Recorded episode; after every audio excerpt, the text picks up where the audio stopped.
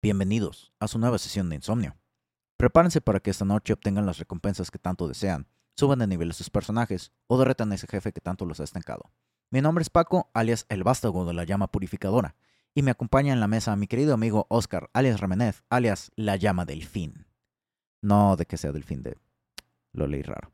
Quédense con nosotros para llenar sus horas de desvelo o simplemente ser su ruido blanco mientras van de escenario en escenario, haciendo impresionantes combos, usando sus barras especiales y procurando no tiltearse al momento, eh, no tiltearse al momento de no poder asestar un solo golpe. Verga, güey, ¿qué es esto? ¿Qué chingados, va? Lo logramos, lo logramos.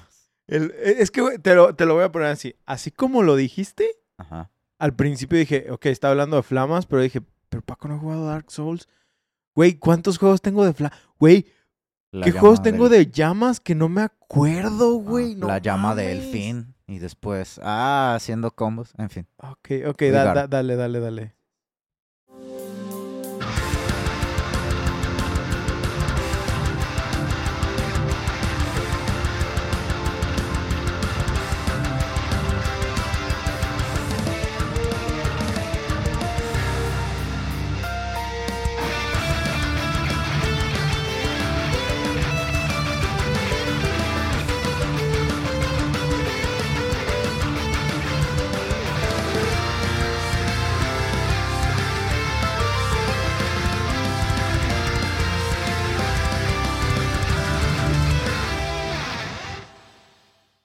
Hola, queridos escuchas. Ya llevo tiempo sin ser el host de este podcast y es que entre el esclavismo de mi chamba y el no encontrar algún juego específico del cual hablar, máximo respeto Oscar, está Ajá. pesadón.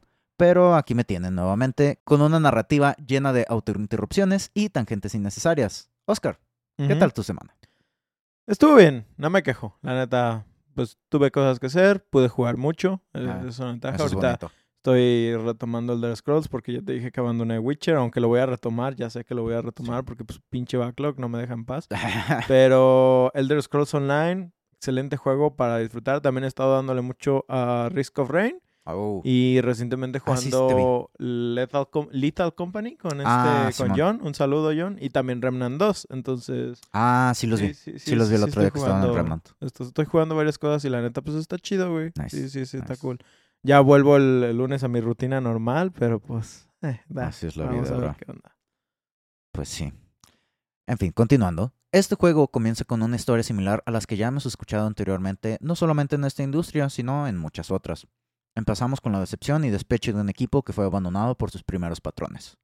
Después de la conclusión del desarrollo de Street Fighter, la dupla japonesa compuesta por Hiroshi Tatsumoto y Takashi Nishima se separaron de Capcom con el fin de irse a SNK. Ajá. El primer juego desarrollado por este par fue, par, perdón, fue Street Smart, el cual fue una secuela espiritual de Street Fighter, como que la clave la da el nombre, ¿no? ¿Está- ¿Estamos hablando de juegos de pelea? Maybe, sí. Puta madre, güey, es que no, no, no soy versado en juegos de pelea, ese es el pedo. Así es. Ok, dale, dale, dale. Este juego, Street, Street Smart, que la Ajá. neta, güey, o sea, es, es ¿Are una you pinche... smart o Ah. are you street smart? Ah, pendejo. Referencias, güey, de momento. O sea, le atinamos justo en el momento. Eh, pero este juego de Street Smart, de neta, o sea, se veía bien placa que era como una copia de, Street, Fighter. Pero, o sea, era una copia y a la vez no. Por eso, pues, logr- lograron salirse con la suya. Ajá. Este, pues, este juego era un side-scroller. Para los no familiarizados, los side-scrollers son los juegos en los cuales mueves tu personaje hacia el extremo de la pantalla para avanzar. Ejemplos icónicos de este juego son Super Mario Bros. y Contra. Pero, pero, o sea, no estamos hablando de que es un beat 'em up. Es un beat 'em up side-scroller. Ah, ok, ok. Ajá. Es que.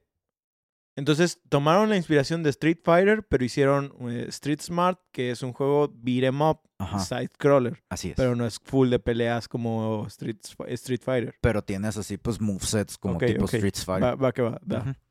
En fin, Street Smart fue un juego que en realidad no recibió mucho reconocimiento. No lo había escuchado en realidad. Así es. Creo que ya me hemos explicado eso de lo del ah, side-scroller anteriormente, pero Sí, eh, en general, pues son. eh, La más fácil explicación es Mario Bros. eh, Sí, la, la forma en la que te mueves en Mario Bros. en los plataformeros es un side-scroller. Sí, así, así de básico. precisamente. Y pues es algo que todo el mundo ubica, así que... Eh, eh, por lo general, en los beat'em ups, lo que hacen, eh, específicamente, por ejemplo, Lo estaba jugando hace poco y hablamos de él en Alien Hominid. Este, lo, ah, que hace- sí. lo que hacen los beat'em ups es te dan segmentos estáticos Ajá. y luego ya llega un momento donde te dice, ya puedes seguir. Entonces, sigues en ese momento, pero ya no te puedes regresar. Ajá. Eso es lo que suelen hacer Sí. específicamente los side-scroller old school, pero también todavía, por ejemplo, en el remake de Scott Pilgrim creo que aplica todavía lo mismo, no me acuerdo ahorita específicamente, pero sí, así es, es, es literal movimiento de lado. Sí, como el, pues como también de esos mismos de Alien Hominid, pues tenemos el Castle Crashers. Castle Crashers exactamente también. Después del fracaso de Street Smart, Tatsumoto y Nishiyama eh, eh, prestaron atención a la tendencia en el mercado al ver el triunfo de Street Fighter 2 The World Tour. Estos señores Y todo el mundo, ya quiero que salga Street Fighter 3 y Street Fighter 2 Ultra. Street Ah, Fighter. ah, Ahí vamos, ahí vamos. Ah, esta, esa parte, damas y señores, es estúpida. Estos señores, díganse Tatsumoto y Nishiyama, decidieron conferir características nuevas a su próxima entrega, las cuales se volverían la base de una nueva franquicia. Las características... Esto no es Guilty Gear, ¿verdad? No. Ah, bueno, dale. La- keep trying. Las características principales de su segundo juego eran un mayor enfoque en la espectacularidad de los combates del modo historia, una mejora gráfica considerable para poder apreciar mejor a los personajes, técnicas especiales particulares por personaje, la posibilidad de cambiar entre diferentes planos del nivel y un sistema para que los jugadores hilaran los golpes de sus personajes, formando lo que hoy conocemos como combos. Este juego, ah, ah, perdón, este segundo juego, que no es el enfoque final, así que ni se emocionen ni se agüiten, fue Fatal Fury, lanzado en Fatal Fury, 1991. ok, ajá. Ah, sí, Fa- Fatal Fury sí lo ubico, pero Sí. no lo jugué. yo tampoco. Sí, sí tengo que decir que eh, de hecho, creo que es de esos juegos que por lo general, digo, para la comunidad de, este, de emuladores, eh, seguido lo tienen como en listas. Ah, de- sí, top. De, de- de tops. Sí, ok, sí. da- dale, dale. Y pues como lo mencionaba, o sea, este juego es el que hiló, bueno, el que hizo el concepto de combos. Mm, Porque antes de eso, Pensa- en Street Fighter 1, o sea, sí tenías ah, que podías, ah, ¿cómo decirlo? De que hacías un golpe y después hacías otro y eran ah, ataques independientes. ajá, Pero sí. en este, por ejemplo, dependiendo la combinación, o sea, seguías diferente secuencia de que una, eh, una combinación, como digamos, como Devil May Cry. Ajá, sí, de, de, de que decías, por ejemplo, eh, sencillo, de si te quieres ir por lo básico, cuadro, cuadro, triángulo es un combo, pero luego cuadro, cuadro, triángulo, cuadro eh, hace una diferencia en el combo. Y luego cuadro, triángulo, cuadro, cuadro, o sea, siguen siendo como los mismos ataques, pero estás hilándolo de maneras diferentes y te estás yendo por diferentes caminos y haces que se vea más fluido y haces que, que, que, que esté interesante pues meterte en el combate. Obviamente yo estoy diciendo nada más una combinación de dos Sí. botones, pero po- porque es lo que me acordé cuando Sí. dijiste Devil May Cry. Pero realmente pues, eh, lo- los de peleas específicamente, yo estoy bien tronco, güey. Yo, yo sí soy bien tronco para los de Somos. peleas. Y te voy a decir que, que me viene a la mente siempre que hablas de, que, que la gente habla de combos, Porque fue mi primer acercamiento real a juegos de peleas, fue cuando a mí me gustaron los juegos de peleas en ese momento. Y fue el único realmente al que le medio dediqué. De todos modos me hacían cagada bien fácil. así, así suele ser. Killer Instinct, güey. Ah, ah, sí, me acuerdo que nos platicabas de Killer Instinct. Sí, Killer Instinct. pa- para mí es una chulada de juego. El, original, Sí. que era de arcades y que salió en Super Nintendo. Y la neta, para mí es de esos juegos que incluso con la Xbox chipeada, este, eh, era, era de mis favoritos juegos de tener ahí. Que yo decía, no mames, güey, que está Killer Instinct aquí, güey. sí, güey. De- continúa, continúa. No, no, no, ah, me encanta. Ahora, a pesar de estas mejoras de Fatal Fury respecto a Street Smart, todas las miradas en la industria estaban en Street Fighter 2. Obviamente. Un paréntesis musical, como debe de hacerse. Ah, quizás el encanto de Street Fighter 2 fue potenciado por la presencia de las rolitas épicas compuestas por la mismísima Yoko Shimomura. A Es que, güey, Yoko Shimomura es otro Sí, pedo, güey. Esa señora, wow. Ah, yo a ella la conocí con Kingdom Hearts y eh, cuyas composiciones recurro cuando necesito entrar en modo enfoque. Sí, es como de esos. eh, porque es de Square, ¿no? O sea, Sí. e- e- ella es prácticamente. Se, Sí. se ha, se ha dedicado a Square. Y Ella- obviamente es la que maneja la música de Kingdom Hearts. eh. Creo que completamente de la franquicia. Ah, no no, estoy sé seguro si de los spin-offs. 3, No pero- sé si de los spin-offs, pero del 1, del 2 y del 3 sí. Ok, ok. Por- te, te digo porque sabes que no estoy muy versado tampoco en. Kingdom Hearts. Pero, o sea, yo la conozco. Y aunque yo, en lo personal, no soy fan de la música de, de Kingdom, Kingdom. Hearts, por otros motivos, nada, Sí. nada que ver. Hace poco estaba escuchando, ya es cuando te mandé la canción de, de, de Monster Hunter, Ah, que te la mandé hace poquito. de la nada estaba escuchando el soundtrack de Dino Crisis, Ajá. que están todos los soundtracks de Dino Crisis si lo En quieren checar en Spotify. Qué chido. Y de la nada como que se acabó el playlist y, Y se empezó. puso como uno de videojuegos en general. No Ajá. era nada más de Capcom, porque luego ya ves que Capcom tiene su propio sound team. Sí. Y de la nada me salió, creo que es la rolita de, de cuando estás en el hub, en el principal, en la ciudad principal, no me acuerdo cómo se Ah, llama. del Twilight. ah, ah, no me acuerdo cómo se Bueno, llama. se, se puso esa Twilight canción Town. y la neta, güey, o sea, en ese momento estaba como que chill acá jugando el de Scrolls, güey, pero estaba, estaba con esa rolita y dije, Sí. la neta está muy bien compuesta, Sí, está muy chida. Tengo mis contras, pero es, es mío, ¿sí? O sea, es- no es como música que me motiva completamente, pero entiendo por qué a la gente le gusta. Y la neta, Yoko Shimomura es otro pedo. Sí, Sí, sí, sí, sí, sí. sí la valoro por eso. Sí. Y de hecho, cuando estaba haciendo el guion, me puse a escuchar un poco de su repertorio. La dupla japonesa eh, se enfocó en cómo, a pesar, Dupla. sí, así es. A pesar de no haber obtenido un triunfo tan comercial como Street Fighter 2 con Fatal Fury, sí obtuvieron buenos ingresos en los arcades, inspirándolos a seguir desarrollando juegos de peleas. Continuando con su carrera, ándale, así mero. Continuando con su carrera de desarrollo, Tatsumoto y Nishi- Nishimiya comenzaron el desarrollo de la secuela de Fatal Fury, la cual incorporaría personajes de diferentes eras, La servilleta. la cual incorporaría personajes de diferentes eras con un estilo visual mucho más refinado, contando con sprites enormemente detallados para la época, el año siendo 1992. Esta entrega ¿De qué año es este juego, güey? ah, del que estoy hablando, 1992. O sea, eh, eh, eh, no, no, no, pero del... Ah, del que vamos a hablar, Ajá. es del 94. Ay, güey, no mames. Cuchín. Chale, güey. Así es. No es Mortal Kombat, ¿verdad? Esta Digo, ya entrega, sé que no, pero... eh, no. la entrega de la que estoy hablando en ese momento, Ajá. ah, llevó el título de Art of Fighting. Una de las ediciones de Art of Fighting respecto a Ah, Fatal Art, Fury. Art of Fighting. Arte, Ajá, sí. Te entendí. Ah, R nada más. No, Art, art. of Fighting. Ok. Art of Fart of Fighting. Este, ah, una de las ediciones de Art of Fighting respecto a Fatal Fury fue la introducción de barras de poder especial y la habilitación de un movimiento poderoso una vez que la barra de vida de tu personaje bajaba más allá de cierto punto. Así que no, eso no fue una innovación por parte de los de Mortal Kombat. No, y también creo que, no, no me acuerdo si lo hablamos un poquito también en el de Bloody Roar, que esos especiales también tienen, o, o- o es, es otro pedo, pues no es específicamente... eh, lo usaron de otro ma- otra manera, pero no puedo hilar bien mi mente ahorita, échale, échale. Ahí lo ma- Ah, Y no, no, no, hay, no hay sustancias raras aquí. eh, imagínense. Imagínense. No, es mi cerebro nada más. Sí, así funciona. ¿O no funciona?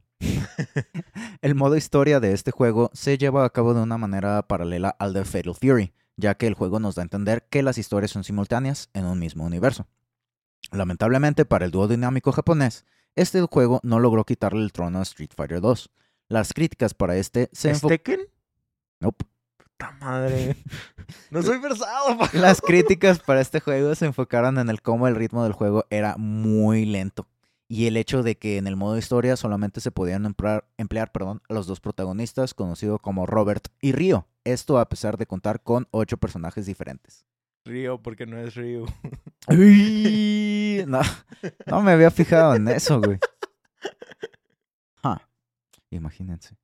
El siguiente juego desarrollado por este par fue Fatal Fury 2, el cual también fue lanzado en 1992. Esta entrega contaba con unas cuantas características que lo hacían más comparable a Street Fighter 2. Un ejemplo del anterior es que podías usar a cualquiera de los ocho personajes para jugar el modo historia.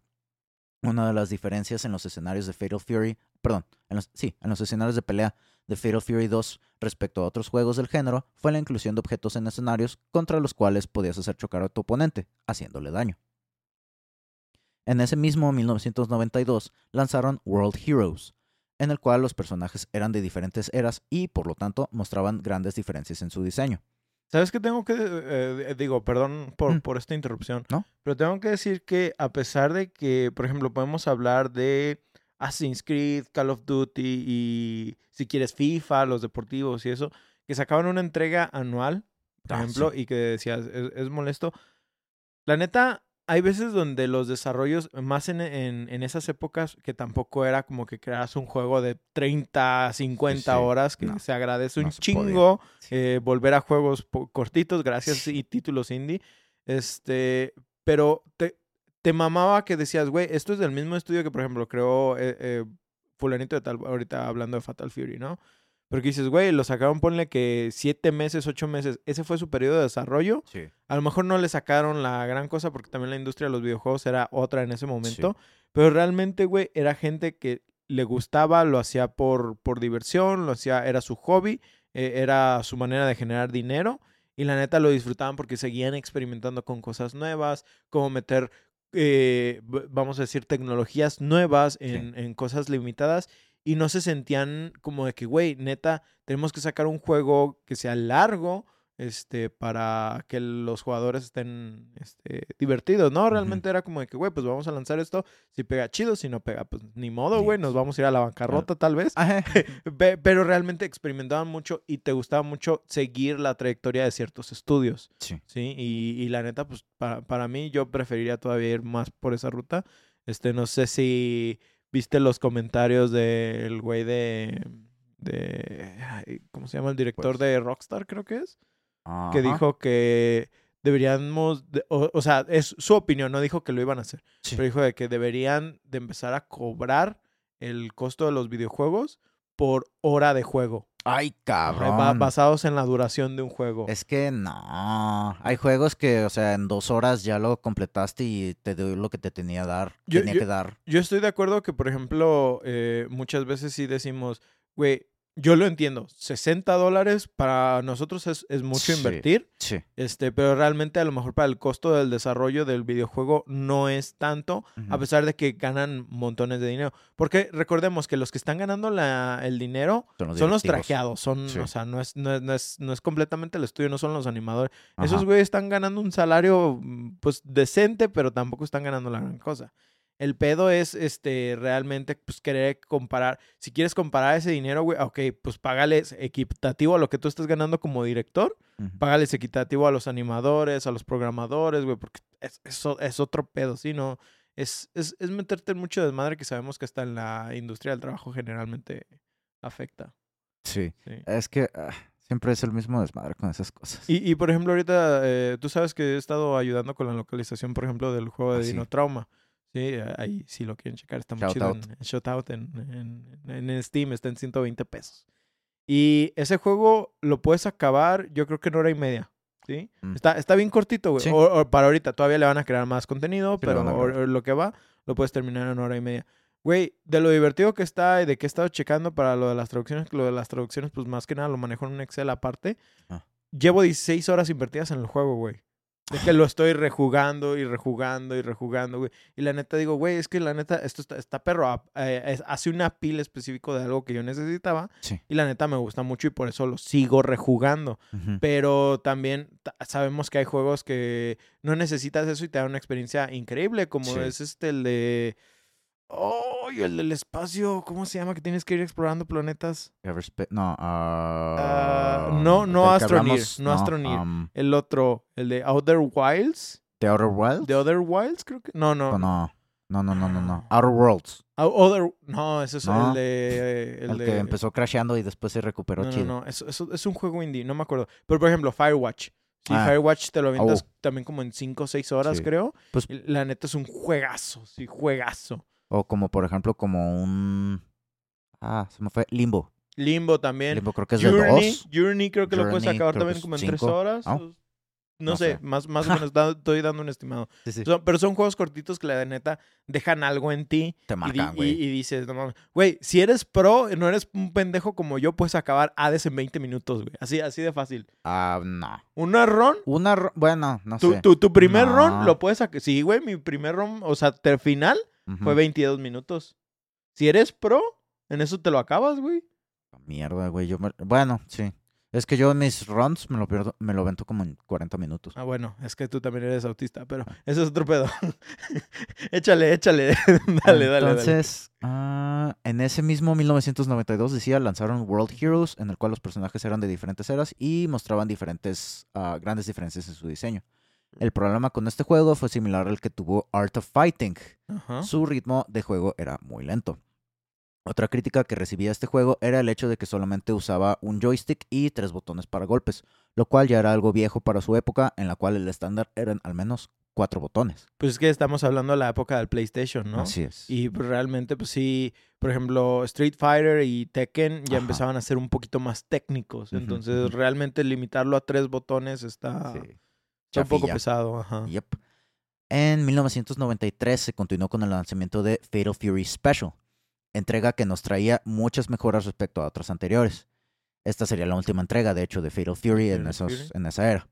Primero, el roster de este juego estaba conformado por los personajes de Fatal Fury y Fatal Fury 2. Que- Segundo, Que, que eso está chido para los fans de la saga. sí, Ajá. sí, este perro. Segundo, se contaba con un estilo visual nuevo, eh, con un nuevo estilo visual, nuevamente. Ah, entonces cambiaron de diseño de arte. Ajá. Ok. Este diseño era ah, más refinado y llamativo, el cual incluía transiciones de día a noche en los escenarios. Eso estaba bien vergas en la época del PlayStation 1 también, güey. Ajá. Estaba chido. Fue con esta entrega que la crítica y los jugadores comenzaron a considerar esta franquicia como una alternativa a Street Fighter 2. Ok. SNK revivió a World Heroes con World Heroes 2 en 1993. Esta entrega daba un movimiento mucho más fluido para sus personajes respecto a la primera, y también gozó de una mayor continuidad, perdón, una mayor cantidad de movimientos especiales para sus personajes. El tercer juego lanzado en 1993 por parte de SNK fue uno que trajo un concepto muy diferente al de la tendencia de clones de Street Fighter presentes en la industria. Este juego sería el mismísimo Samurai Showdown, introduciendo movimientos de pelea y una estética diferente, trayendo consigo a personajes que blandían espadas, kunais y otras armas ninja que mientras escribía el guion ya no se me ocurrieron. Samur- Samurai Showdown todavía es relevante, ¿no? Porque todavía sacan, han sacado juegos. Digo, no sé qué tan reciente es el último, Chuchinoche. pe- pero sí, sí recuerdo verlo todavía en los roosters de Steam como dentro de, pu- pues dentro de los juegos de peleas ah, actuales, sí, Ajá, vamos, po- ajá. po- por, poner nomás una palabra. Sí, sí. Pero, pues Relevantes, sí, güey. Por- por- porque creo que es de esos juegos, a lo mejor no al mismo estilo de Soul Calibur. Ajá. No Ah. Esto no es Soul Calibur. No. Estoy pensando en juegos de pelea, güey. Sí, sí. Este, estoy, eh, Soul Calibur es- está como a, a la par, pero es, es otro rollo, pues es, es- muy aparte, pero al mismo tiempo va reflejado a utilizar pala- eh, espadas samurai en este caso. O Katanas. Eh, O, o, o- odochi, odachis, adachis. adachis, No, ese es el clan. orochis. Orochis son los demonios. No me acuerdo. Es que tiene su nombre, es, es algo así. Creo que Odachi es el espadachín que trae Ah. la espada, la katana, la grandota de dos manos. Ajá, ajá. Ah, ya, I'm ya, not ya. sure. I'm not I'm sure. not sure.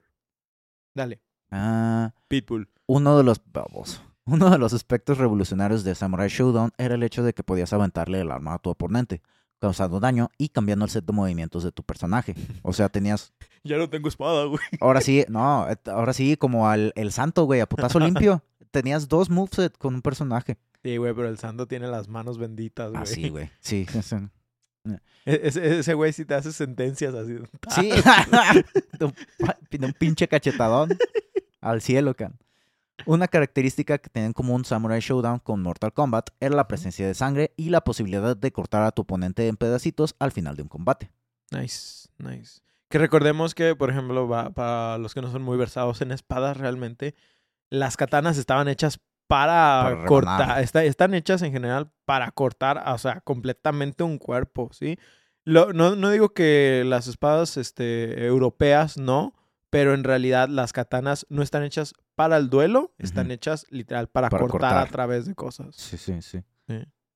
El hecho de tener entregas tan constantes de parte de SNK hizo a Capcom caer en cuenta de que las actualizaciones frecuentes a los juegos era una buena manera de mantenerse relevantes y de tururú, ganar mucho dinero.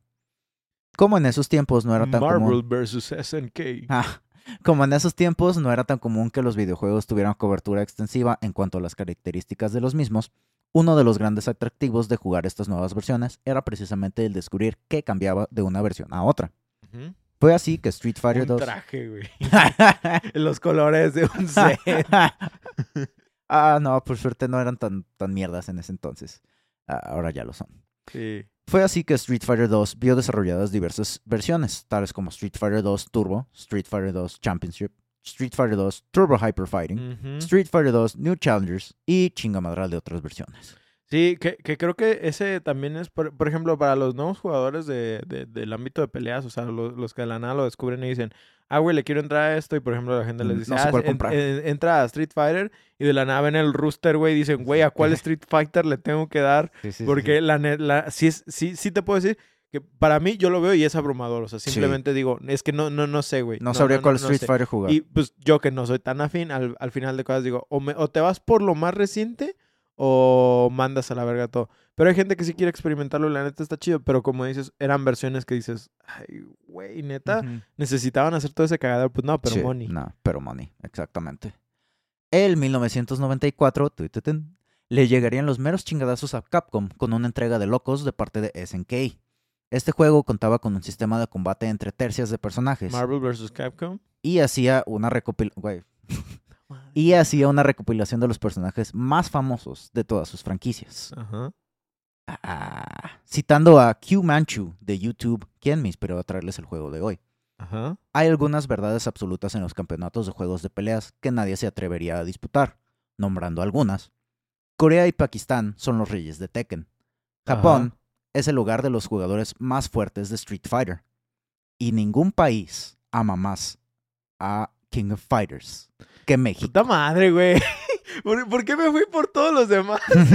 y, y no llegué aquí, no va. El, El cop, Kino, güey. El, el tequino, Kino. güey. El tequino, güey. Vamos por un tejuino. Ah, sí, jalo, jalo. Inserte Tequino Fighters.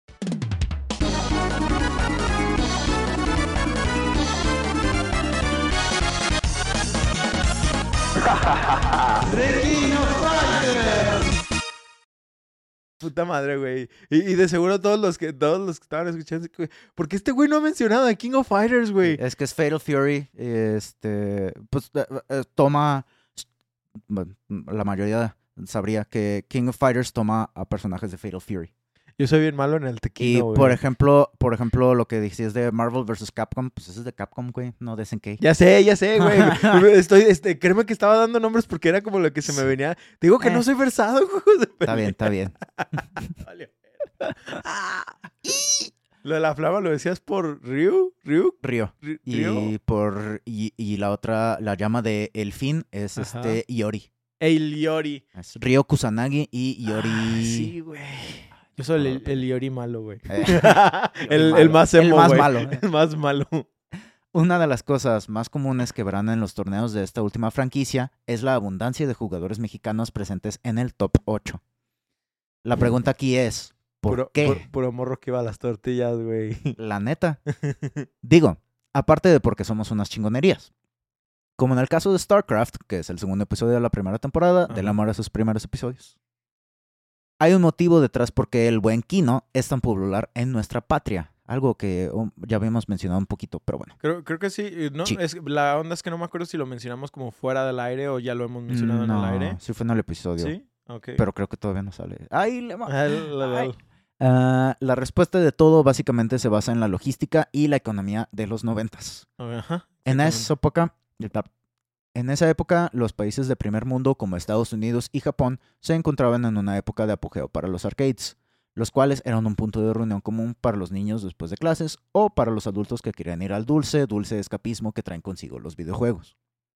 Esto será una cadena de porqués, así que tengan un poquito de paciencia. Ahora, ¿por qué contaban con tal popularidad estos hermosos centros de entretenimiento? La respuesta es sencilla, la inflación de los noventas. Ujú. Era mucho más barato para una familia mandar al morro a un- una tarde al arcade que comprarle una consola de videojuegos. Sí. Si querías jugar Super Street Fighter 2 cuando salió, necesitabas tener un Super Nintendo, el cual, ajustado para inflación, costaría 450 dólares actualmente, más los 70 dólares necesarios para el cartucho, que serían 160 dólares de hoy en día. De, de hecho, digo, yo, yo sé que la traes como la... Conversión. No, o sea, como bien eh, explicado todo ese desmadre. Pero la neta es que, por ejemplo, yo, yo puedo decir, yo recuerdo cuando empecé a jugar, a comprar juegos originales, que ya era la época del PlayStation 3 prácticamente, y yo estaba comprando juegos originales de Play 2, ¿sí? Ujú. Y los compraba en Medrano. Ajá. este, Ah, sí, pe- pero en juegos originales. Ajá, en la Ay, la Fayuca. Sí, yo. Y... En- ah, ya habíamos platicado de esto, creo, en Game World. Ajá, llamaba, ¿no? en Game Planet. No, Game Planet es el de Game- ajá, ahorita. no. Es Game World, según yo. Game World. Bueno, Algo. X. eh, Gameland. Game Gameland. Land. Este, y cuando compraba los juegos ahí, yo recuerdo que en ese entonces me decían, cuestan 500 pesos. ¿sí?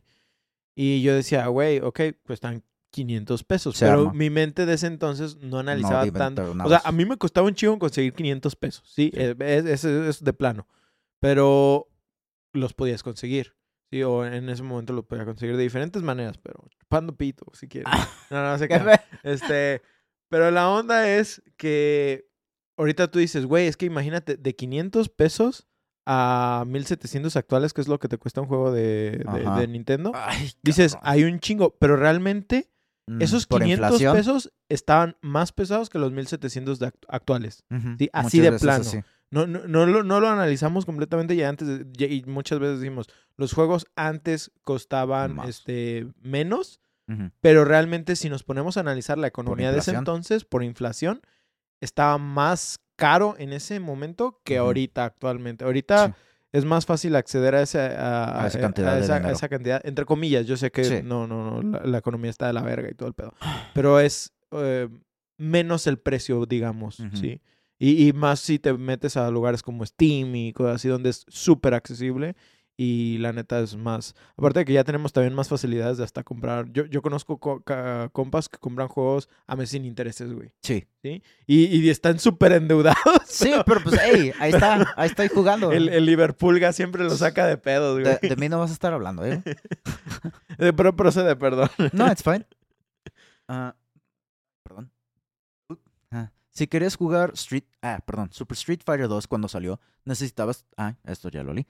El problema, sin embargo, es que en países como el nuestro hay muchos factores que interfieren con este modelo de negocios. Primero, tenemos el ajuste de peso contra dólar, el cual siempre ha jugado en contra de nosotros. El PG, el PG Coin ahorita está pesado todavía, pero ya no tanto. Sí, y es que también, pues, pinche tratado de libre comercio, eres Sí, una güey, es mamada. una mamada. Eres una mamada. Segundo, tenemos los aranceles de importación. Ah, tercero, tenemos los costos de reparación de estas máquinas de arcade. Cuarto, está el hecho de que una máquina común de arcade solamente po- podía servir para un juego. Si eres, ajá, si eres dueño de un arcade y querías la versión más actual, necesitabas comprar toda una máquina nueva. Ajá, de, de hecho, específicamente la tarjeta madre, o sea, el juego venía en la tarjeta madre, no era como algo No que le ca- ujú, pusieras. No era adicional. Ajá, no, es, exactamente. Ujú. Estos factores llevaron a que el capitalismo ideara una alternativa para mitigar el riesgo de la inversión, la cual pudiera usarse para múltiples juegos y que hiciera las cosas más fáciles para dueños de arcades locales. La alternativa tiene un nombre y fue desarrollada por SNK, Ujú. Neo Geo. El Neo Geo. De hecho, o sea, yo, yo te digo porque también no soy muy versado yo en, en consolas viejas. eh. Tengo un compa que sí, y lo quiero traer, tengo queriéndolo traer desde la primera temporada. Mm. Él sabe mucho sobre, específicamente de arcade. Un saludo, Ujú. ya lo he mencionado, gracias Oscar Franco por todo tu pinche conocimiento. Pero, este, ¿cómo se dice? Yo Neo Geo no, no lo ubico tanto más que por decir, ah, este, SNK o, o The King of Fighters, ¿sí? Ajá. Pero la neta, siempre, siempre está en todo lo que se te ocurra de emulación. Neo Geo es de esas cosas que todo el mundo dice, güey, es que Neo Geo es otro pedo, güey. Sí. ¿Sí? Sí, sí, sí, sí, sí. Y la verdad sí, o sea, el repertorio de juegos que tenía, otro pex. Para quienes no la conozcan, la Neo Geo es una maquinita de arcade. Si jugaban en la tienda de la esquina, la recordarán por su icónico color carmesí. La Neo Geo fue lanzada en 1990, junto a un... Ah, perdón, justo a tiempo para aprovechar el boom económico que tienen los arcades. La particularidad de la Neo Geo es que que... nos llegó hasta los 90. No, no, no es cierto. Porque nos llegaba todo 10 años después. Sí. La particularidad del Neo Geo es que usaba cartuchos, de manera que pues, se podían comprar una mayor cantidad de estas económicas máquinas sin la necesidad de dedicar una a un solo juego. Los dueños podían simplemente cambiar el cartucho por el de los juegos más populares o dejar que sus clientes decidieran cómo gastar su dinero. Lite- Literal, imagínense que es. ahori- Ahorita tú puedes armar un arcade. Este, obviamente, eh, vuelvo. Estoy hablando mucho de emulación, pero la neta eh, eh, es, es como lo que puedo hacerles referencia para que me entiendan ahorita. Tú puedes hacer un arcade de una PC vieja hasta de una PC así de, de esas de oficina. Sí, sí. Prácticamente nomás le pones un monitor, este, haces el gabinete y tú literal le pones a correr eh, emuladores que no son pesados de, específicamente de esas consolas y tú con una USB la repletas de juegos. ese era más o menos el concepto original, pero sí original Pues sí. de lo que es la, la New Geo. Nada más estar. Era una consola que se conectaba a un gabinete. Ajá. Y tú le ponías los cartuchos como si fuera el NES o el, el- Yep. el Super Nintendo, sí, hasta el 64. No, no por decir que esas consolas, Sí. pero era, para Similar. poner un ejemplo. Y era el equivalente. Entonces, neta, nomás decían, güey, pues ya nomás tengo que comprar el pinche. por- porque obviamente había morros de que ya sabían que estaba, por ejemplo, el, el nuevo Street Fighter. Y decían, oiga, don, pues, pues el nuevo Street Fighter, el nuevo Street Fighter, ¿no? Nomás por poner un ejemplo.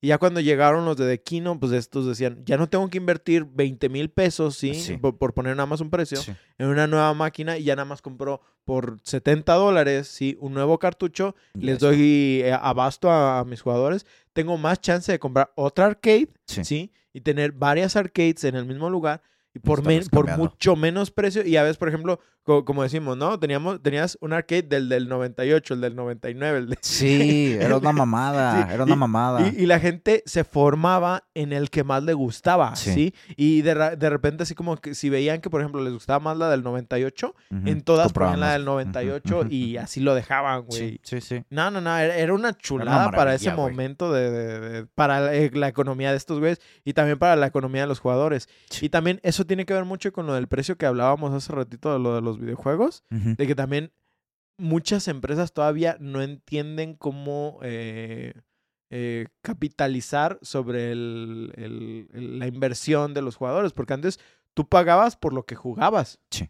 Ese, ese era eh, uno de los rollos. Tú estabas pagando por tu vida prácticamente Sí, en ese momento. eh, vida dentro del juego. Ajá, sí. Bu- Bueno, también tu vida real, porque pues la vida en, el- en la chamba no es vida. Ah, no. Esta situación de... y eh, las tortillas, güey. ¿Dónde quedaron las tortillas? Esta situación era un ganar, ganar, ganar para los dueños de las arcades, para quienes frecuentaban las arcades y para el distribuidor o publisher de estos juegos. Los distribuidores, a ver, permíteme, aquí. Los distribuidores tenían la ventaja de que podían vender sus juegos como simples cartuchos, de manera que la versión más actualizada de un juego era más barata tanto para su distribución como para su compra. Tomamos en cuenta, por ejemplo, los costos de flete de un cartucho contra el costo para transportar una cariñosamente llamada maquinita. Adicionalmente, los clientes de los arcades le podían pedir al dueño que comprara cartucho de X o Y juego, haciéndose así más frecuente la visita a estas arcades. De, de hecho, o sea, si, si te pones a analizarlo también por esto, estos lugares como, como Moy, o sea, Ah, sí, arcades Moy, arcades Moy de este, aquí y de México.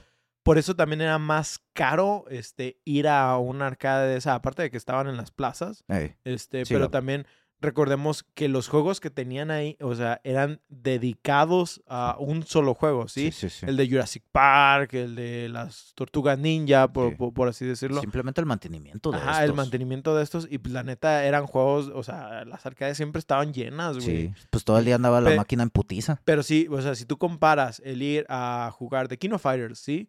Por, ponle, 5 pesos que, que- que te gastabas ese día en, en, en la arcade. Sí, sí, sí. A una vida de 10, 20 pesos que te salía en las arcades Sí, muy, güey. La güey. neta, eh, todo el mundo por eso amaba de, de Kino Fighters. Y, y por eso eh, se volvió potencia en Sí, sí, en sí, México. aquí en México. Sí, exacto. Latinoamérica en general, ¿eh? Pero Ah, México... es que pegó más aquí. En Sí, sí, sí. Latinoamérica tuvo la oportunidad de hacerlo, pero de hecho en lo, en lo que investigué vi que en realidad el más, o sea, en el resto de los países hay un mayor enfoque en otros juegos de pelea. Ok. Eh, el yo pensé que era latino general. Not really. Eso es más Sí. bien de aquí de México. Es gracias a la Neo Geo que en México conocemos también juegos como Metal Slug, Fatal Fury y por supuesto King of Fighters. Ahora, ¿por qué fue King, eh, KOF en específico el juego que tuvo un crecimiento, KOF KOF, que el que tuvo un crecimiento tan grande en la región, cuando existían tantos otros juegos que competían por el dinero de los jugadores? La respuesta nuevamente es sencilla. Era el juego que ofrecía una mayor cantidad de tiempo jugable por la misma cantidad de dinero. Los juegos de peleas de arcades, por lo general, tienden a ser más baratos para los novatos que juegos de otros géneros. Un ejemplo claro de esto es que podías meterle unos pesos, jugar al modo arcade y en cualquier momento algún otro carbón podía llegar, presionar Start y retarte. Echar su moneda. Ajá, tenía que bueno, echar su sí, tenía que echar su moneda. Y retarte. Si ganabas la partida, podías quedarte en la maquinita y disportarte unos vergazos contra el siguiente retador o seguir con lo que fuera que estabas haciendo antes de ser retado. Y, güey, te, te juro que se sentía como, como los duelos de pistola, güey, deslapeado con, con guante, güey. De que tú acá jugando bien verga y diciendo, estás bien. eh, Yo, yo, yo, ¿verdad? Sí, sí, yo, sí. yo, yo, Oscar. Estoy bien pendejo, pero pues de menos tengo que derrotar a lo de la máquina, güey. Llegaba un pendejo, güey. Echaba tu moneda, su moneda, güey. Y te El partían tu madre y yo, uh, Ah. güey, no mames, ese era mi cambio, güey. Chinga, madre. Sí, sí, en ese sentido, sí, sí, sí. Justo cuando empezabas a jugar, llegaba otro güey que era pues un gordito. Nah, ahí sí, no, no era costeable. No era costeable. No, y, y había gente que se mantenía horas, güey, con... Así, con un, con cinco varos. Ajá, con, con el mínimo de dinero. Yo recuerdo que te- tener compas que también decían así como de que, güey, yo sí llegué, y por ejemplo, hasta el Metal Slug, sí llegué a terminar Metal Slug con dos pesos, tres pesos, güey. que Verga, decía, pinches no mames, güey". Güey. che". Eh, pero, pero digo, o sea, era, era gente que también invertía mucho tiempo en las arcades, güey. Sí. Les, les costó llegar a ese, a ese A momento, la chingada. Y la neta, pues también, o sea, les mama. Y hasta la fecha, son gente que sale, por ejemplo, Metal Slug o Kino Fighters y cosas así, en, Ujú. en cualquier versión que tú quieras digital. Ajá. Y ahí van y lo compran, güey. Sí, y güey. están jugándolo horas y horas. Porque eso, esa era su vida, güey. la Sí, neta, sí, sí. pues qué chido, güey. la- es, es, es uno de esos, de las cosas que de los arcades que todavía se han podido mantener. Sí, Sí, porque la neta, otros juegos, pues. Se pierden. eh, sí, sí se han perdido, algunos han salido en colecciones recientes o, o otros de plano ya no son, no, no, no puedes conseguirlos más que pues emulando, Ajá. pero la neta es chido ver que los juegos de pelea todavía se mantienen vigentes. Puedes comprar creo que los eh, de Kino Fighters, no, no sé hasta cuál versión, en, hasta en PlayStation 4, güey, creo. Órale, qué chido. Sí, según no yo, sabía. la- la- las últimas veces que los vi, los vi en Ah. PlayStation 3, pero estoy seguro que deben de estar también en PlayStation 4. Ok, nice. Ah, otra de las ventajas para el consumidor que tuvo King of Fighters sobre Street Fighter, por ejemplo, es que escoges a tres personajes con los cuales pelear en vez de uno solo. Esto no solamente significa una mayor cantidad de salud, eh, salud colectiva, sino que obtenías una mayor variedad y podías familiarizarte con más personajes en menos tiempo, por la misma cantidad de dinero. Los perros que te sacaban con un solo personaje, Ey, güey. hijos que- de la de chingada. la- te, te digo güey, que es raza po- po- obesa. po- por eso me duelen tanto los juegos de pelea. Güey, es que yo también soy así. Yo, yo ta- tú y yo deberíamos de jugar juegos de pelea contra uno contra otro, güey. Pelea de inválidos. Sí, güey. Nomás así nos divertiríamos, güey. Porque pues así contra el, el jugador promedio, güey, nos, nos hace mierda. Nos hace Hace, a- mierda. a- hace poco quise jugar este el Bloody Roar 2, güey. Güey, Y porque pues, ya ves que grabamos episodio y todo. Sí, sí, todo, sí, y pues, se poco- antoja. hace poco me acordé y dije, ah, güey, lo, lo voy a jugar. a huevo. Güey, la máquina me partió la madre como en el, en el, cua- en el cuarto nivel, güey. Y así como de que, güey, yo pasaba esto sin pedos, güey. Eh, porque güey, estoy tan sí, pendejo. güey. Ya quisieras, eh. Yo también cuando estaba más joven era... Cuando estaba más joven. Cuando estaba joven más bien. Ajá. este, era ah, mejor en, en los juegos de pelea. Porque yo me acuerdo que, por ejemplo, en el, ah, en el Budokai 3 y los Budokai Tenkaichi, güey, yo era una, una pinche bestia, Te- güey. Tenía como 15 controles de play, güey. Eso sí. Todos los análogos bien jodidísimos. Pero el Kamehameha, güey. Sí, güey. Bien fletadísimo, güey. Nunca, nunca perdí una sola pelea de rayos, güey. Este, no, porque, porque ese sí lo llegué a jugar así contra, lo llegué a jugar en línea.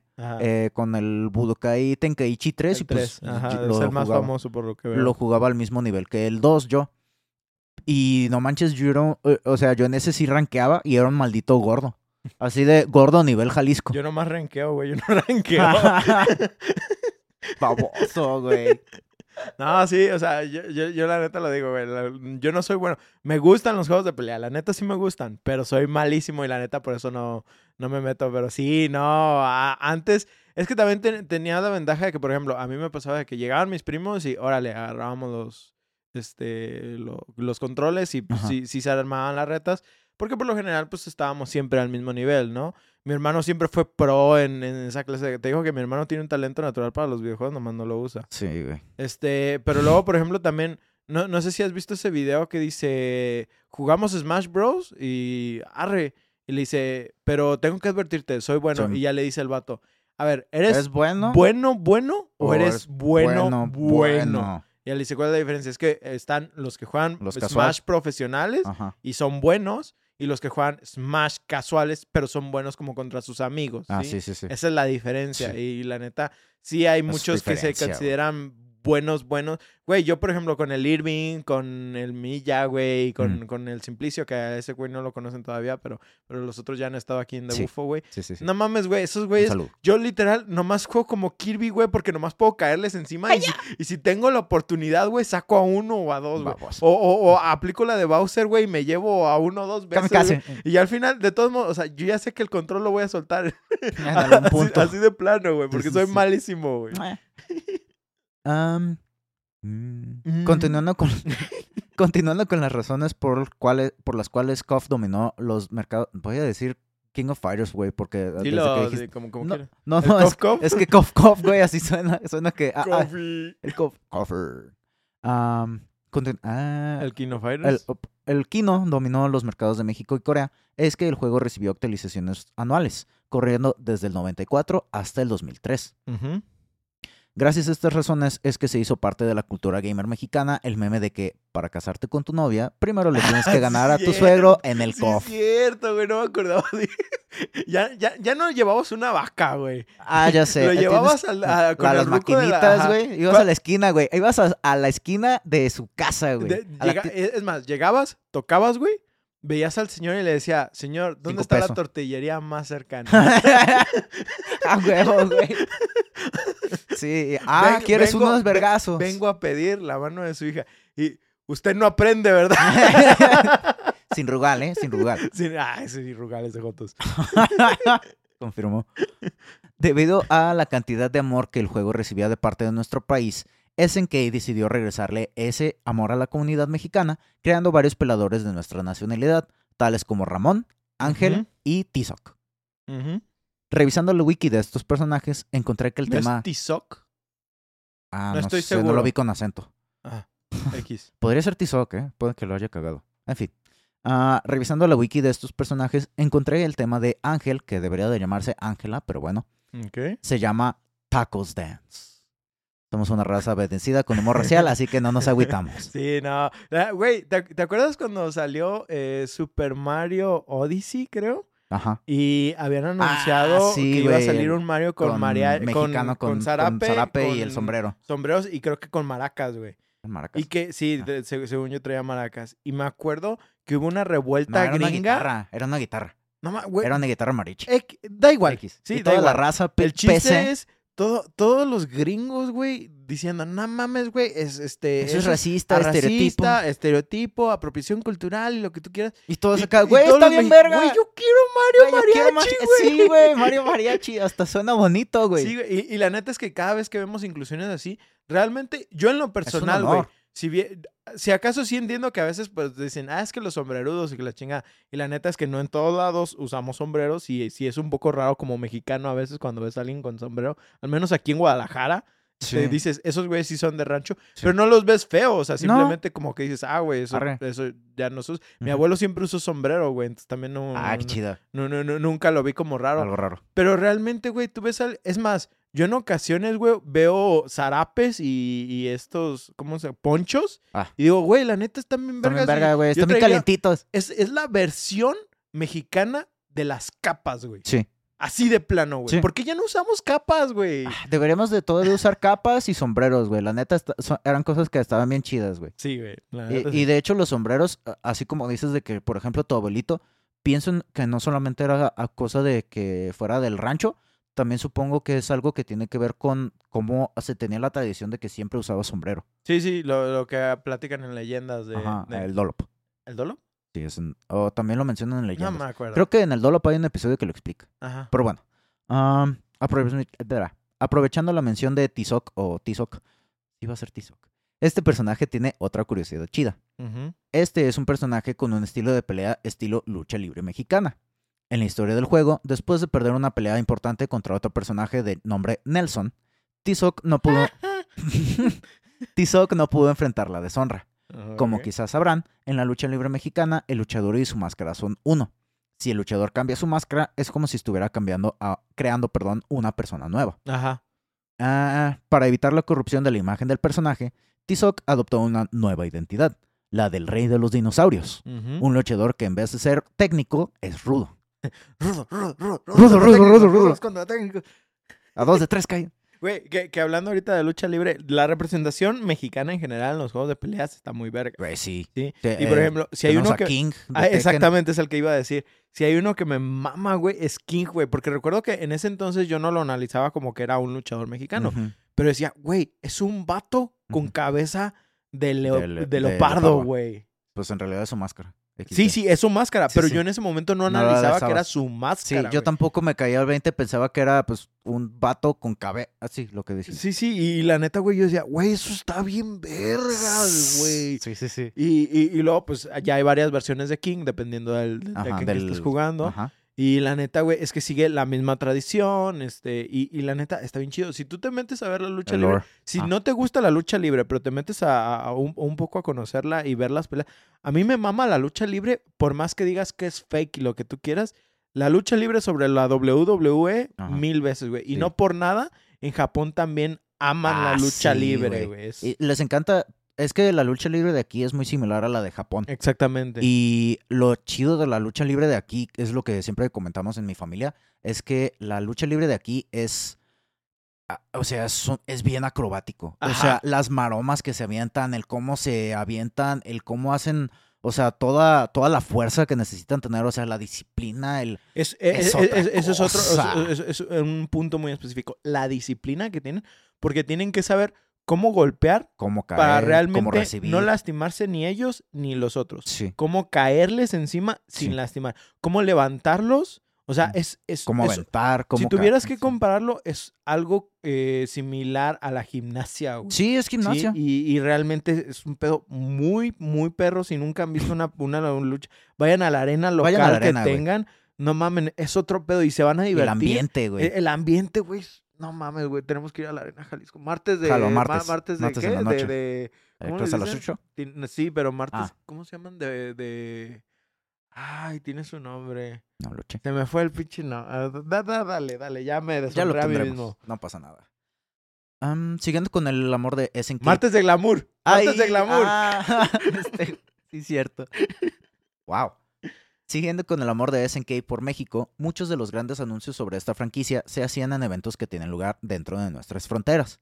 Estuve busca y busca como loco en los internets, pero solamente encontré que King of Fighters do- 2002 fue anunciado en un evento oficial de SNK llevado a cabo en la Ciudad de México.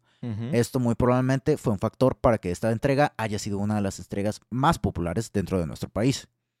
Y ahí es una de las cosas que siempre deb- debemos de recordar y es una de las cosas que deberían de recordar más las mismas empresas, es el hecho de que le, le debes cierta, cierto respeto a, a tus consumidores. No es simplemente cambiarles todo el pinche esquema de lo que de lo que es su juego o de lo que es la película o de lo que es una serie o lo que sea, simplemente por querer dar un mensaje. Te estoy viendo a ti, Disney. Justo eso me recordó, ¿ubicas el manga este de Rooster Fighter? Ah, sí. ¿Te sabes el desmadre de, de, de- de ese pedo? No. Haz de cuenta que Rooster Fighter salió porque ese güey le maman las peleas de kaijus y, Ah. y cosas así. Oh. Y quiso hacer algo similar, pero también que no se quiso tomar como muy en serio el vato. sí, sí. Y quiso pues, sacar un, un manga. a ver si pegaba, güey. Y la Ah. chingada. Y la Y- neta, Rooster Fighter está muy chido. Los que no lo conozcan, es un manga de un gallo que es como tipo superhéroe. Bueno, no superhéroe. Ah, es que tiene Es que peleas, pero están bien over the top. Ajá. Ajá. Ajá. Y la, el, el pedo de ese güey es que se cuenta que su manga no estaba pegando. Y al grado de que lo iban a cancelar. Y el pedo estuvo que del lado latinoamericano en general. Esa, eh, lo vieron y dijeron, güey, esta madre es la mamada. Y entre memes y cosas así, güey, el manga empezó a despegar bien machín de este lado de... Al grado de que el vato, güey, cuando tuitea, tuitea algo específico para, en español. Sube dibujos que la comunidad latina le ha mandado, A güey. huevo. Y, y comenta un montón de... El vato aprendió algo de español. Lo poco que sabe de español, lo aprendió para poderle dar Para poder gracias a sus fans. Güey, Y qué- gracias a eso, el manga empezó a despegar mucho. Y ahorita en Japón también es de esos mangas que está, entre comillas, apogeo. pesado. Sí, Sí. Está, está en apogeo. Y la neta, ahorita la gente te dice, güey, Rooster Fighter es de esos mangas que está bien vergas. ¿Sí? Y todo se lo debe gracias a esa comunidad latina que dijo, güey, es que esto Está bien bien verga. verga. Y, y específicamente fueron los memes, güey. Sí, güey. Los Eso memes es- latinos salvaron un manga, Esa es otra cosa, güey, de que no he mencionado de, de, de King of Fighters. Es la cantidad de memes de cosas de México que existen, güey. O sea, eso que digo de que para poder casarte con tu novia le tienes que ganar a tu suegro en el, en el COF, güey, es de...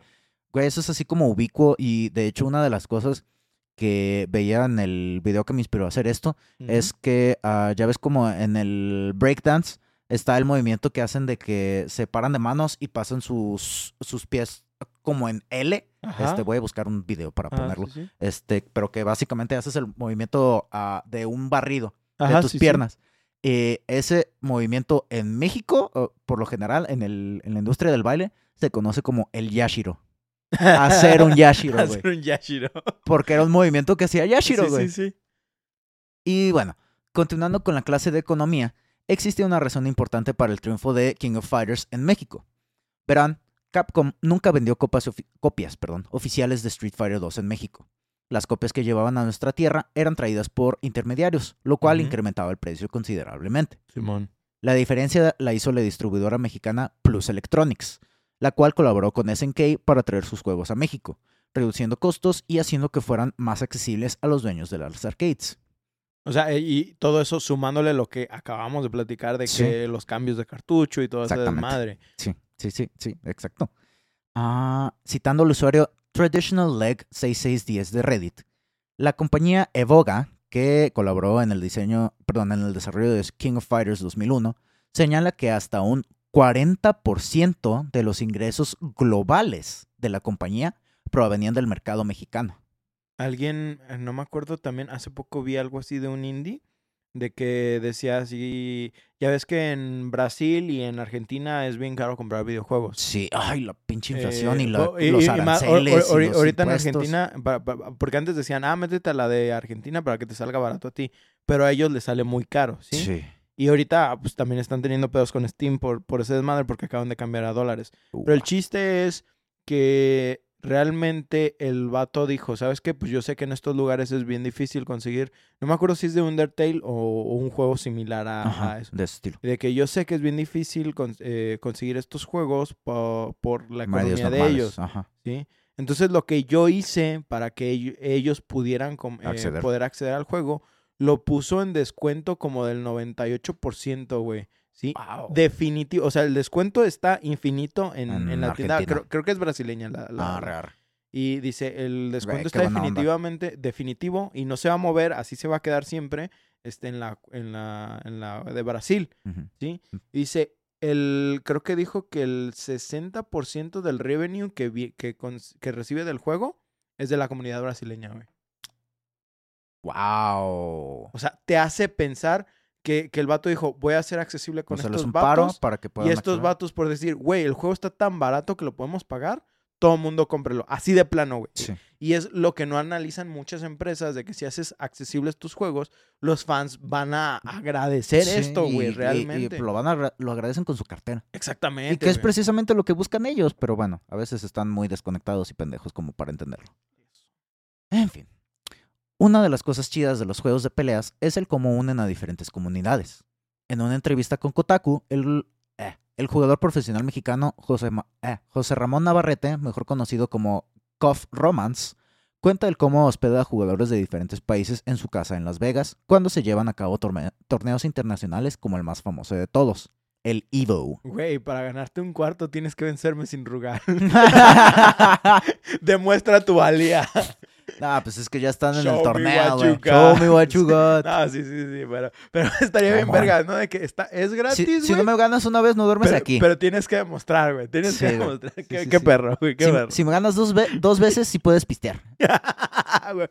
Te incluyo un six de Tecate, güey. Ah. No, de Tecate no, de... de, de un ¿Qué six habría de, de, de- Las Vegas? No sé, güey. Vodka. Corona. Ah, corona. Ah, debe de haber modelo. A huevo Tal, que es tal- modelo. tal- tal vez. Va- vamos a decir un six de modelo, güey, si me, si me vences. Y- Y eso ya viene con la el, el hospedaje, güey. A huevo. A huevo. Eso está chido. Yo nu- Yo nunca me lo ganaría. No. Romance platica como, citando, teníamos a Perú, Chile, Brasil, Colombia y México representados en la casa. así que podíamos compartir muchas historias de viejos tiempos. Lo que forma el lazo tan fuerte entre esas personas, nos dice, es King of Fighters. Y es que cuando estos jugadores profesionales compiten entre sí, se dejan ver las décadas y décadas de experiencia que tienen en estos juegos, donde el cometer un solo error te puede costar el round. Esto es algo común en muchas índoles cuando son llevadas a la cúspide de la habilidad. La cosa es que hay pocas representaciones tan vistosas del cambio de una manera, ah, de una marea, perdón, como se tiene en los juegos de peleas. No soy tan ávido jugador de este género de juegos, ya que requieren de mucha dedicación, pero sí soy un gran fan de ver gameplays de alto nivel de juegos como Dragon Ball Fighters, Marvel vs. Capcom y The King of Fighters mientras hago mis necesidades naturales. y, es que la, neta tenemos que decir que sí es placentero ver esos. A mí me gusta verlo eh, en ocasiones cuando de la nada me sale un live de algún torneo o algo así. Está bien perro. Y están bien perros. Y por ejemplo, está el famosísimo güey de. ¿Qué es? Eh, Chun-Li. Choto, choto. Ah, ok, ok. Dale, dale, dale. Exacto, exacto, sí. Para los que no sepan de qué hablo, Ajá. Buscan el icónico video de Street Fighter, en el cual Daigo Umahara le hace un parry completo con Ken a los ataques de Chun-Li y termina derrotando a su oponente con un counter como probablemente nunca volveremos a ver en esta línea de tiempo. Hay uno también de Dragon Ball, el, el Fighter C. Ah, sí, güey. el, del pinche Goku contra los tres, güey. que, que, están igualados, güey. Están haciendo el mismo pinche combo, güey. Y está como de que, no vaya, y hasta los ah, que son como los, narradores. Están de que, no, mames, no es imposible, güey. Sí. Y lo estás viendo y dices, güey, está bien feo. Y es que ahí te muestra que tienen como el, o, sea, lo tienen tan perfeccionado que están haciendo lo más optimizado en ese momento de la pelea y lo están haciendo exactamente al mismo tiempo. Por eso. ¡ah, y, lo único que están esperando es que el otro cometa el error, güey. nada más es eso, porque están al mismo pinche nivel, güey. Así de, de, plano. Y dicen, no mames. Es, es, alucinante. Uy, chulada. Es alucinante. a pesar de que no sepas exactamente bien qué es lo que están haciendo los jugadores, te llega esa pinche emoción.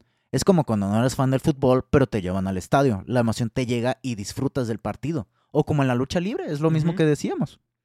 Y es que en estos juegos, una de las cosas principales en las que se enfocan los desarrolladores eh, es en el balance de los personajes. Uno sabe que las victorias en este tipo de juegos se dan con base en práctica, conocimiento y tiempos de reacción. Si alguien se pone a usar repetidamente un ataque, conocido como spamear, siempre hay una manera de hacerle frente y ganar. Exacto. Por más que yo no pueda, pero. Sí, yo tampoco. Ya dijimos, son malos malos. Los juegos de peleas son altamente vistosos y estoy tan seguro que no necesito explicarlos que ni siquiera lo incluí en el guion. La única cosa que sí traigo, de la que sí traigo información, perdón, es sobre las barras especial, las cuales son un medidor que tiene cada jugador y la va llenando conforme lanza ataques con su personaje o los recibe de parte de su oponente. dependiendo de la franquicia, puede que ganes más de esta barra cuando haces estos golpes que cuando los recibes o viceversa. En la mayoría de los casos, los desarrolladores lo ajustan de manera que el jugador que está recibiendo más golpes sea el que reciba una mayor llenado, un mayor llenado de esta barra. Para tratar de balancear el, el campo. Exactamente, exactamente. ¿Por Porque luego también, o sea, siempre, va, siempre va a pasar que te vas a encontrar con un jugador que sea o más pro que tú o menos pro que tú y es, es lo que ayuda a dar ese balance. A balancear. Y, y, en el momento en que tú estás siendo más pro y te lo estás chingando, el otro güey este, empieza a recuperar campo también de esa manera. Y así es como equitativo para los dos y, nivela mucho. Es, es, una de las cosas que ayuda mucho el performance. Nivela mucho ese, ese sistema. Así es. En la franquicia de The King of Fighters, esta barra de poder se puede llenar hasta cinco veces. Una vez que tienes la barra hasta el máximo, puedes usar lo que coloquialmente llamamos en México el quinto. sí, cierto. Referente al quinto nivel del poder de la barra. Ajá. Cabe mencionar que en mi investigación también encontré que en Art of Fighting originalmente tenías que completar un minijuego en el cual tenías que repetir una secuencia de movimientos ocho veces para poder desbloquear el quinto movimiento especial que tenía tu personaje. De, de, de hecho, está chistoso, güey, porque, por ejemplo, es, es, muy icónico, sí decir, de Mortal Kombat que dices el Fatality. ¿sí? Ajá. Eh, de. Yo, yo recuerdo cuando jugaba, les digo que yo sí jugué el Killer Instinct. Ajá. Este, también tienes finishers, ah, ¿sí? Literal. Porque en general ese es el nombre como, como general, el finisher. Pero pues el Fatality, pues se lo adueñó este Mortal Kombat. Ajá. Pero incluso, pues la gente que jugaba Mortal Kombat llega a Killer Instinct y les dices, tienes un finisher, ah, es el Fatality. ¿Sí? Y en todos los juegos que son similares a The King of Fighters, güey, es, Es el aplica quinto. el quinto, güey. Sí. El, el- el quinto Sí. es el, el- el que se El- quedó el nombre- como general y es una mamada, güey. Es como el resistol. Es el resistol de los juegos de pelea, güey. Sí, güey. Sí, sí, sí, sí. Por ejemplo, en Marvel vs. Capcom, pues sí lo pueden llegar a llamar el quinto. Aunque Porque- pues ahí nada más son tres, creo. Ajá, y creo que es nada más como especial, ¿no? Es haces el ataque especial. Así es, así es.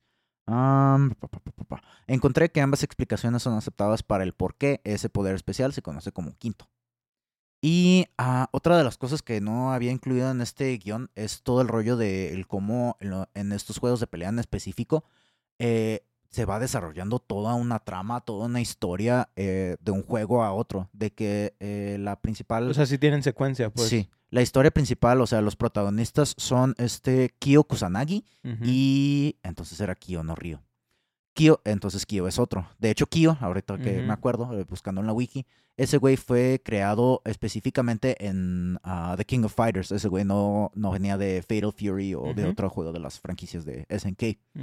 Y bueno, los protagonistas eran Kyo Kusanagi y Iori Yagami, se apellidaba ese güey. Este, básicamente, eh, esos güeyes son descendientes de todo un linaje de, así, de familias así grandes e importantes. De, De los clanes. Ajá, de los clanes, Ajá. clásico.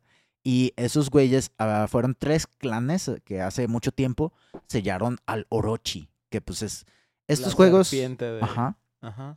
Estos juegos, muchas ve- los juegos de pelea, por lo menos los japoneses, o no te creas, también por ejemplo los de Marvel vs. Capcom, tienen, o sea, pinches historias bien épicas, güey. Es- está, está muy perra, la, la neta. Incluso, por ejemplo, Killer Instinct tiene su propio lore. Está, está muy bueno. No sé del juego de Xbox, pero de- del de Super Nintendo a mí me gustaba mucho el lore. Porque sí, era como de que, dependiendo, y, esto es en todos los juegos de pelea, dependiendo de con quién lo termines, este.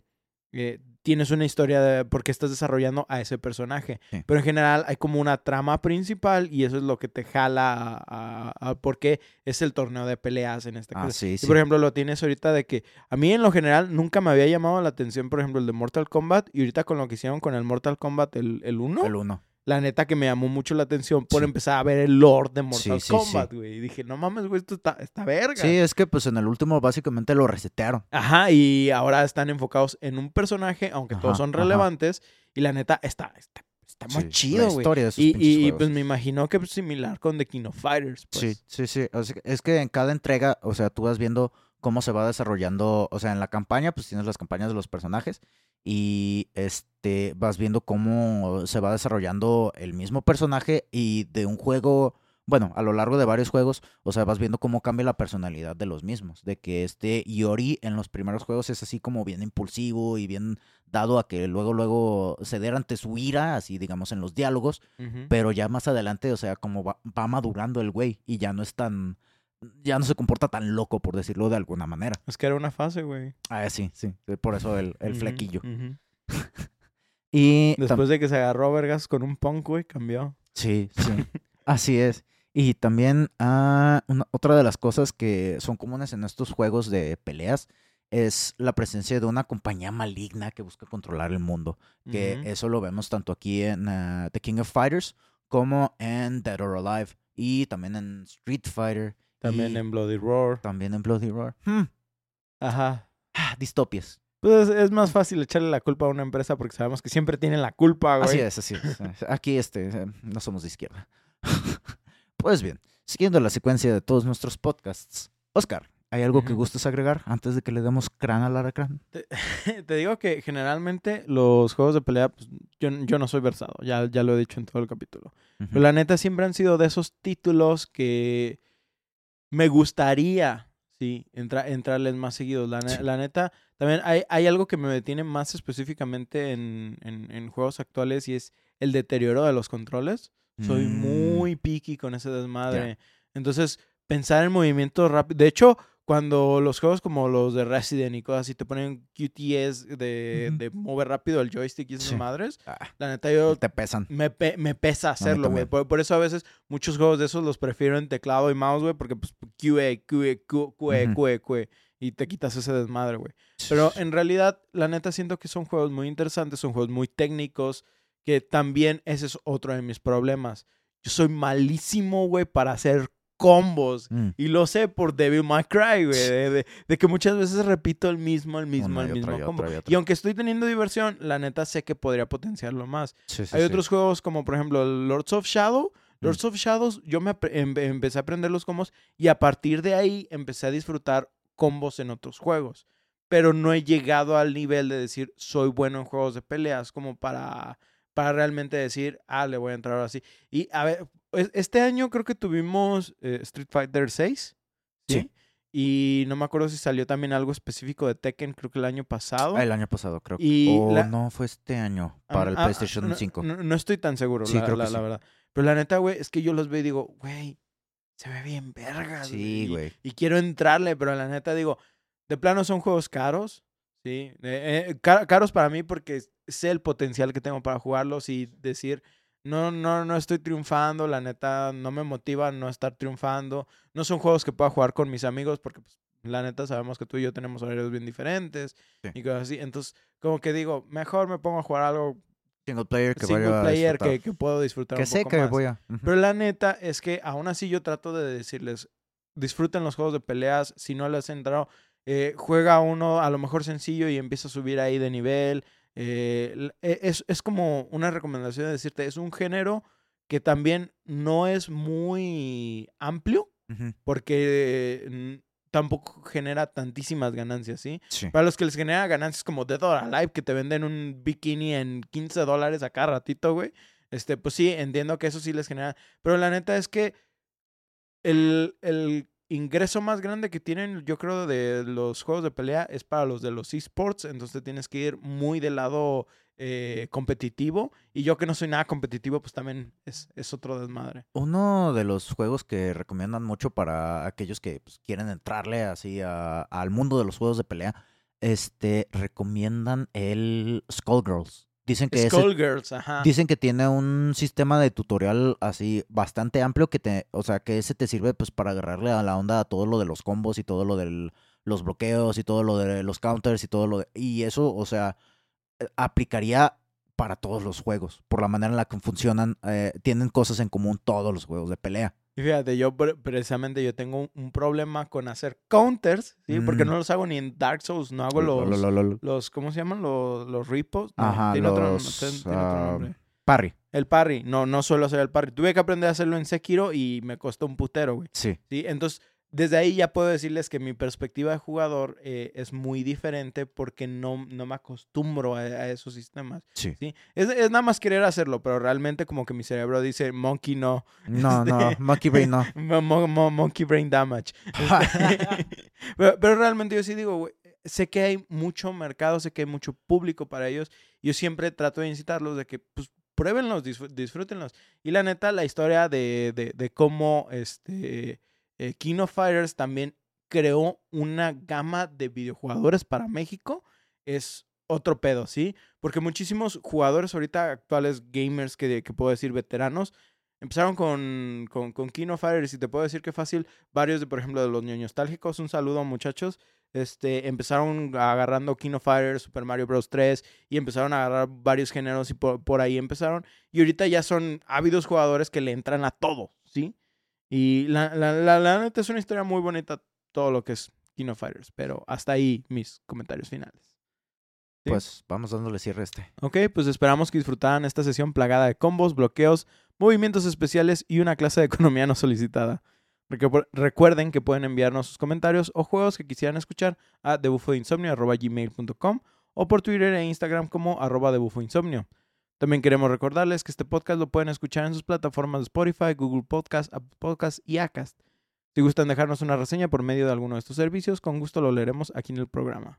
Además, estamos en redes sociales como Facebook, Twitter, TikTok e Instagram, igual como The Bufo de Insomnio, donde además de subir memes, subimos contenidos referentes a nuestros episodios.